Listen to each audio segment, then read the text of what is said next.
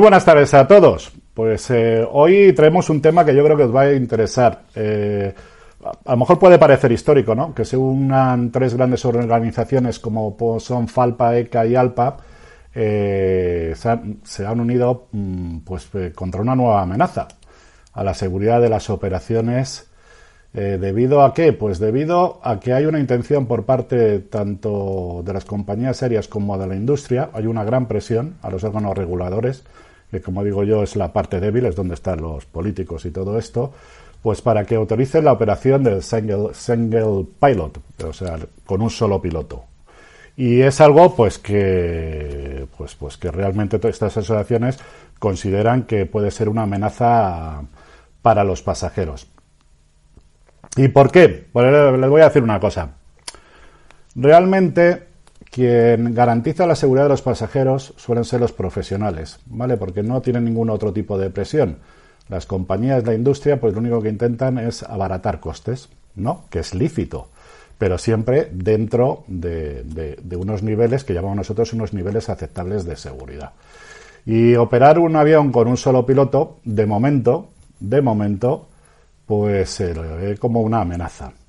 Para hablar de este tema, pues tenemos aquí a nuestro gran querido amigo Juan Carlos Lozano, que como bien sabéis, porque ha intervenido más veces en este programa, eh, aparte de ser piloto de líneas aéreas, lo cual ya es un estatus, eh, también es vicepresidente de European Copic Association, ECA.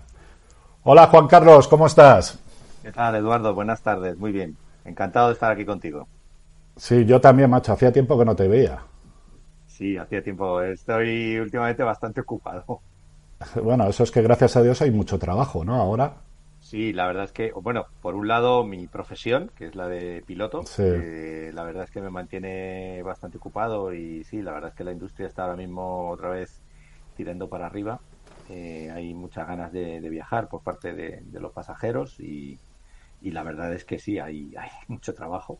Y luego, bueno, pues eh, digamos que en mis ratos libres, pues me dedico a, bueno, pues a representar un poco a los pilotos europeos eh, a distintos niveles.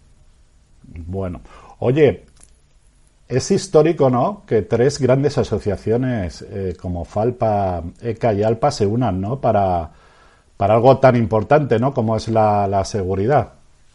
Bueno, yo creo que es que efectivamente, eh, creo que se está dando un paso en contra de la seguridad, eh, a pesar de todo lo que se nos está diciendo. Y creo que eso ha, bueno, pues ha llegado a, las distintas asociaciones de pilotos del mundo. Y bueno, pues las más relevantes, en este caso ALPA International, que agrupa a los pilotos de Norteamérica, no solo de los Estados Unidos, sino también de Canadá. Eh, y ECA, que, que bueno, para los que no sepan, pues ECA es la Asociación Europea de Pilotos que integra ahora mismo a más de 30 asociaciones de pilotos de, toda Europa. Pues evidentemente tanto las asociaciones europeas como ALPA International forman parte de la Federación Internacional de Asociaciones de Pilotos de Líneas Aéreas, de IFALPA.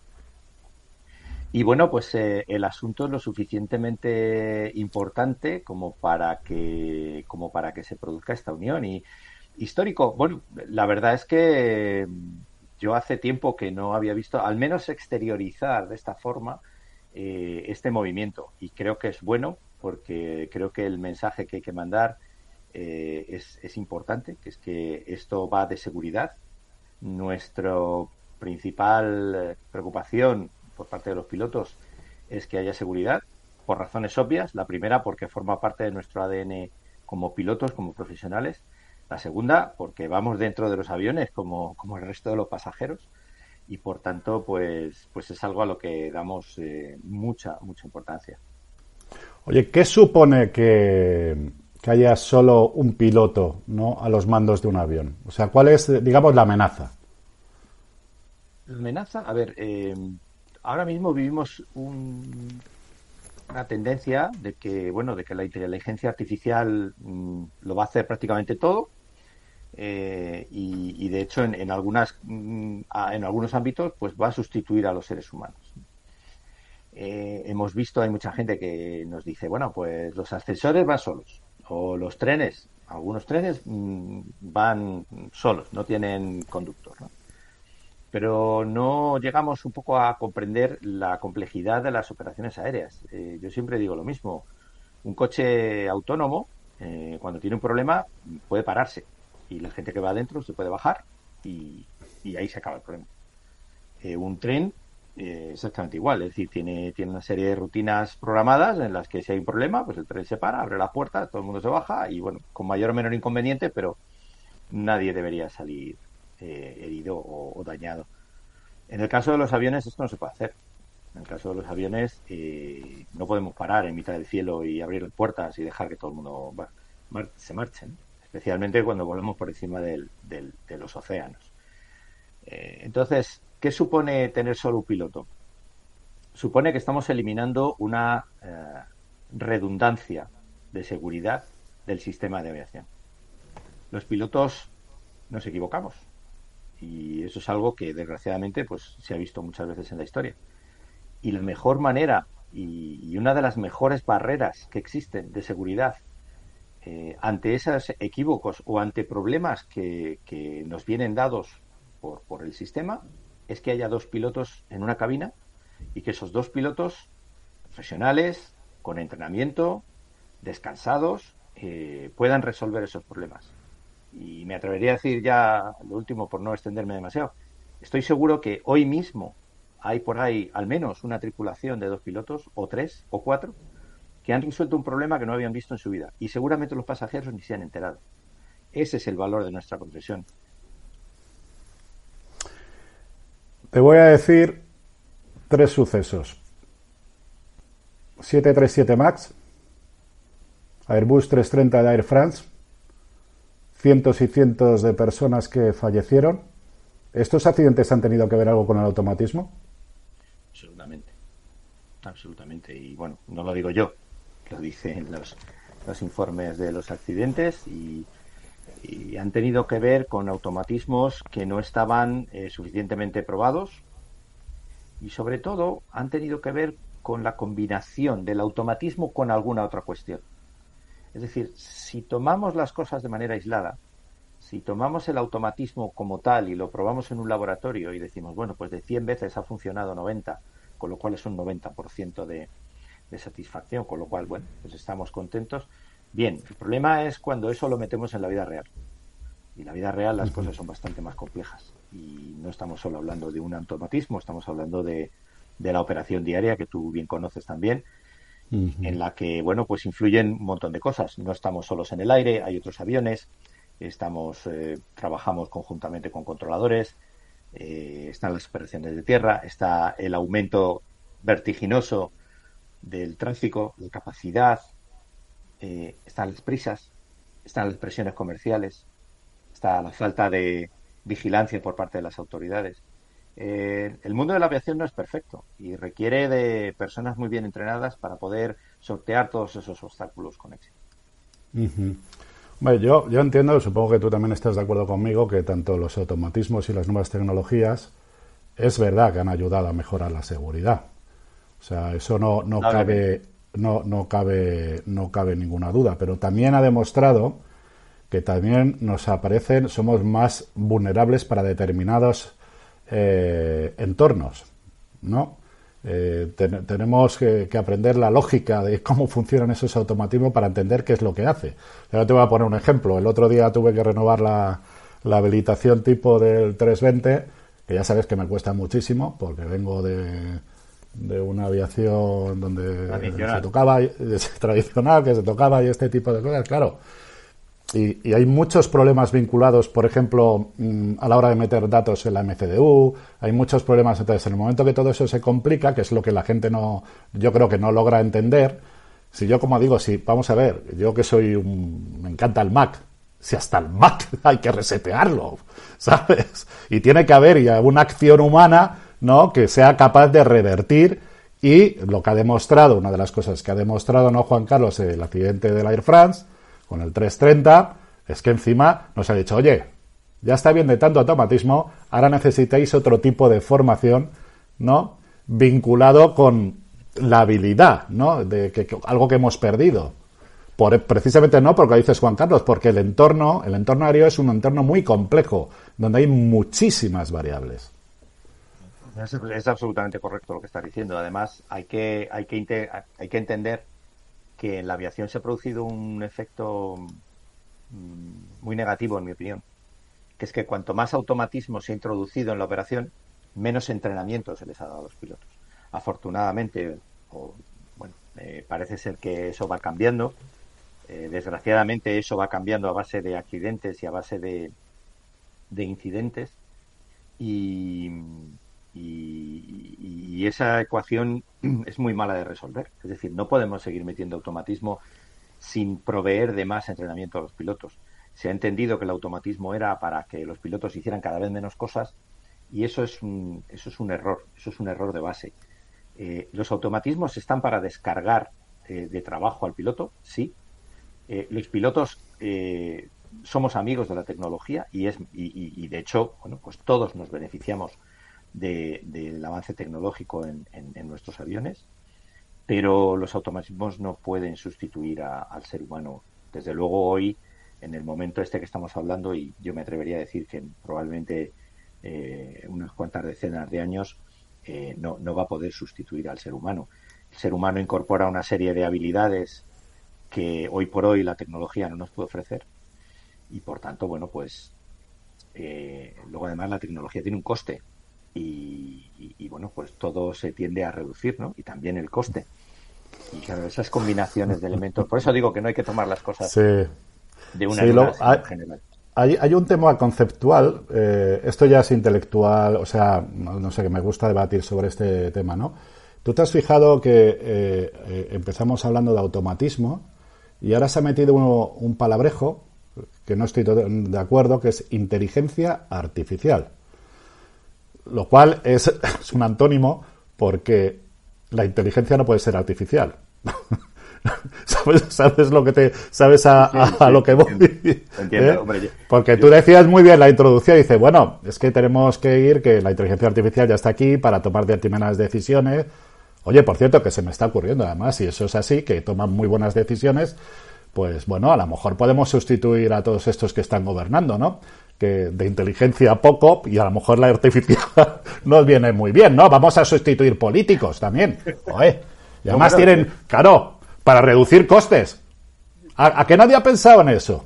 No, no, eh, yo, sí lo he pensado, pero, pero me encanta que saque esta colación, porque además lo he dicho alguna vez en alguna reunión con, con, gente, por ejemplo, con fabricantes de aviones, decir, bueno, ustedes pondrían a a un dispositivo con inteligencia artificial a tomar las decisiones estratégicas de su empresa. Ahí eh, está, sí, porque además no se trata, se trata de maximizar el beneficio, por lo tanto, eso lo hace fenomenal una máquina. No sé por qué necesitamos eh, una persona o un comité ejecutivo que tome decisiones. Sin embargo, eso sigue existiendo. Mm, volviendo un poco a, lo que hablábamos antes de, bueno, lo que, que hablas tú del, del nombre inteligencia artificial, eh, me gusta mucho que lo diga porque es como lo del piloto automático. El piloto automático no es un piloto. El piloto automático hace algunas funciones que antiguamente los pilotos hacíamos a mano, pero un piloto automático hoy por hoy me encanta. puede hacer todas las labores de un piloto. Me, encanta. Este, sí, sí, me encanta este debate, Juan Caro. Yo, eh, la destrucción y todo esto que vamos para abajo, yo tengo una teoría, ¿eh? Empieza con las gasolineras. Te digo mi teoría. tú, tú te acuerdas antes que llegabas a una gasolinera y te ponían el combustible. Te cogía, te atendían fenomenal. Que todavía, por cierto, hay alguna gasolinera. María Molina ha visto una más que te coge, te atiende, te pone la gasolina, te limpian el cristal, todo el té, te dan un servicio añadido y tal. Llegas ahí, pap. De ahí pasamos a que desaparecieron estas personas y no solo eso, sino que tienes que pagar antes de que te den el servicio para que te, para que te pongas el combustible. Cosa que, por cierto, yo me niego. Yo cuando me dicen que pagar por adelantado, digo, me voy a otra gasolinera y, y, fuera. Pero tú fíjate en el tema de la seguridad, sí que tiene un tema en común. Tú sabes perfectamente que todas las personas que están manejando mercancía peligrosa como puede ser el combustible, sobre todo en nuestro gremio, eh, hace falta un curso de capacitación. El personal que está en las gasolineras necesitan un curso de capacitación dado que el combustible es una mercancía peligrosa. y por temas económicos dejamos que cualquiera ponga combustible. Que coja con el gatito de pum, pum, pum, pum, pum. Por eso digo yo que el, el declive de todo esto empieza, empieza con las gasolineras. Y lo aceptamos con naturalidad. Y esto me da lo mismo que va a ir por lo mismo. Yo, eh, yo, intento ser un poco más positivo. Te, tengo que, te tengo que, ahí te tengo que sí, un poquito. Siempre ha sido más positivo que... yo.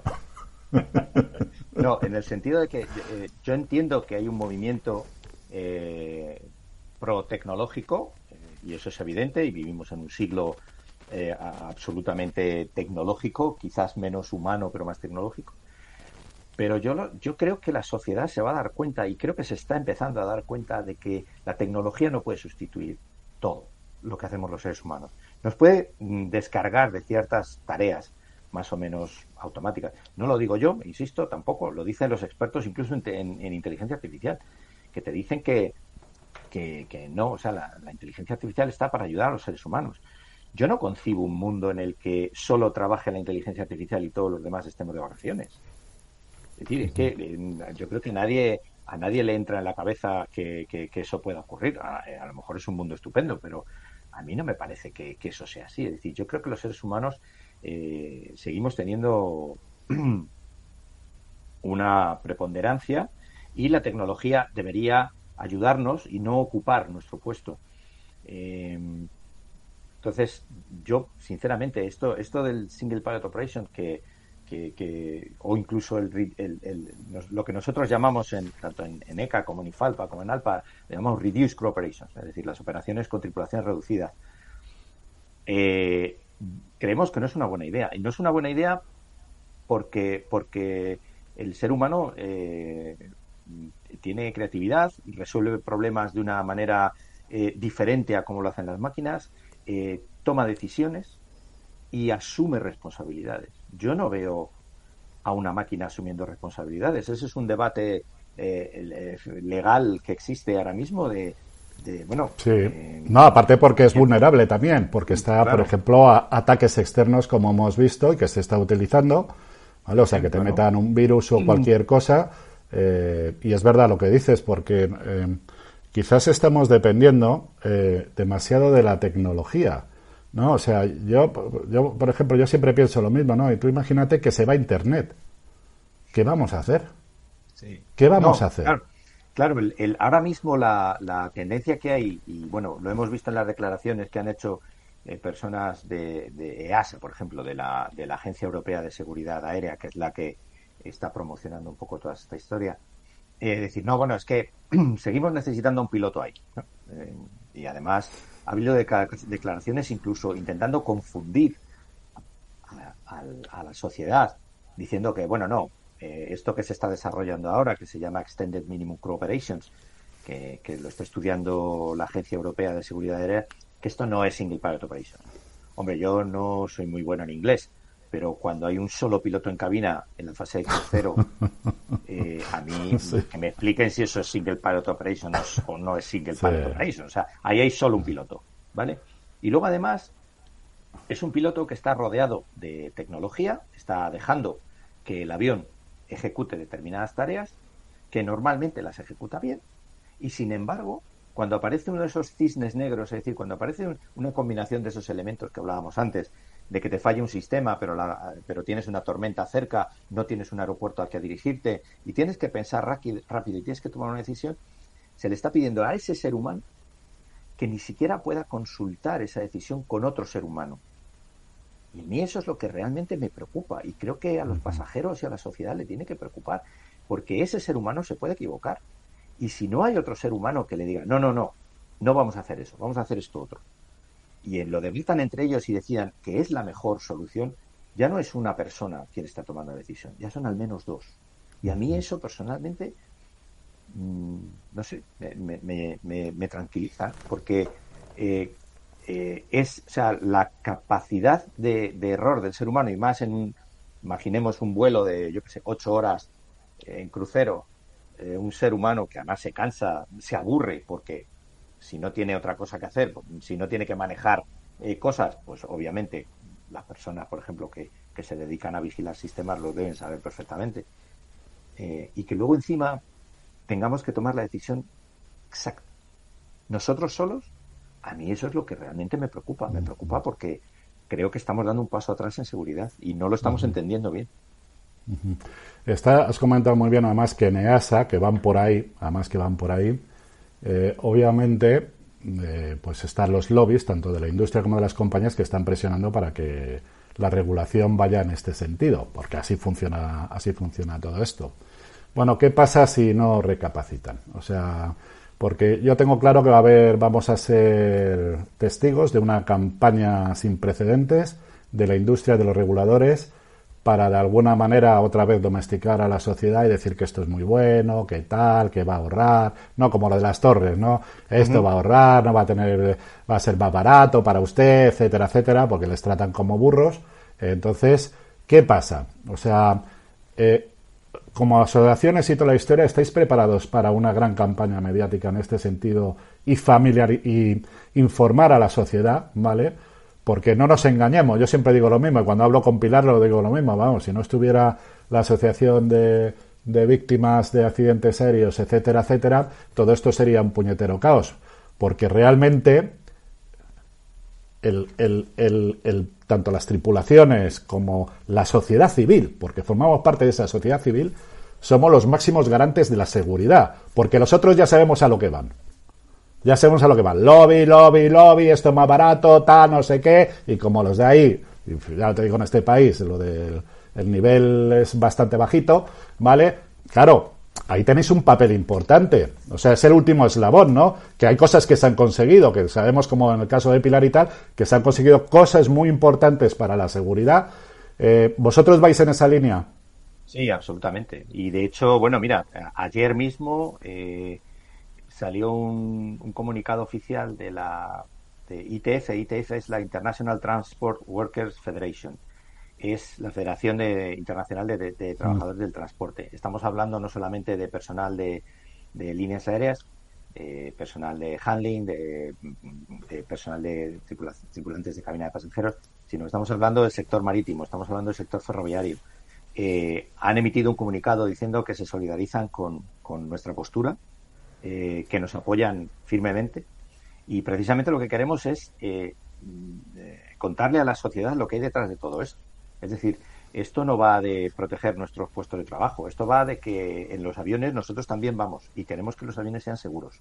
Y, y, tenemos un nivel muy alto de seguridad y tenemos que seguir mejorando ese nivel de seguridad porque ha sido la única forma en la que desde hace 80 años eh, hemos estado trabajando de manera exitosa en aviación. Siempre hemos buscado mejorar. Y a mí, cuando escucho que en el, proyecto este, por ejemplo, de Extended Minimum Crocodile, se pretende igualar el nivel de seguridad que tenemos en, en las operaciones con dos pilotos, a mí es que se me ponen los pelos como escarpias. Porque es que ni siquiera estamos buscando una mejora de la seguridad. Al contrario, estamos diciendo que, bueno, pues como van bien las cosas, pues venga, vamos a, empezar, vamos a empezar a hacer experimentos. Y a mí me ha enseñado hace mucho tiempo que los experimentos se tienen que hacer con gaseosa, para no hacerse daño. Y yo creo que aquí eh, estamos, estamos jugando con otra cosa.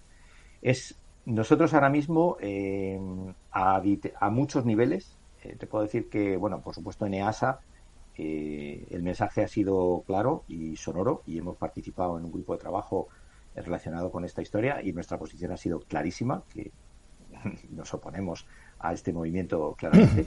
Eh, y Falpa ha enviado el mismo mensaje en la OACI. Eh, el pasado mes de septiembre hubo una asamblea eh, de la OACI. La OACI es la Organización de Aviación Civil Internacional y su asamblea se reúne cada tres años. el año pasado, en septiembre del año pasado, se reunió la asamblea y se presentaron dos documentos de trabajo para esa asamblea. Uno de ellos era de los fabricantes de aeronaves donde invitaban a la OACI de una manera muy educada a estudiar las posibilidades de Single Pilot Operations.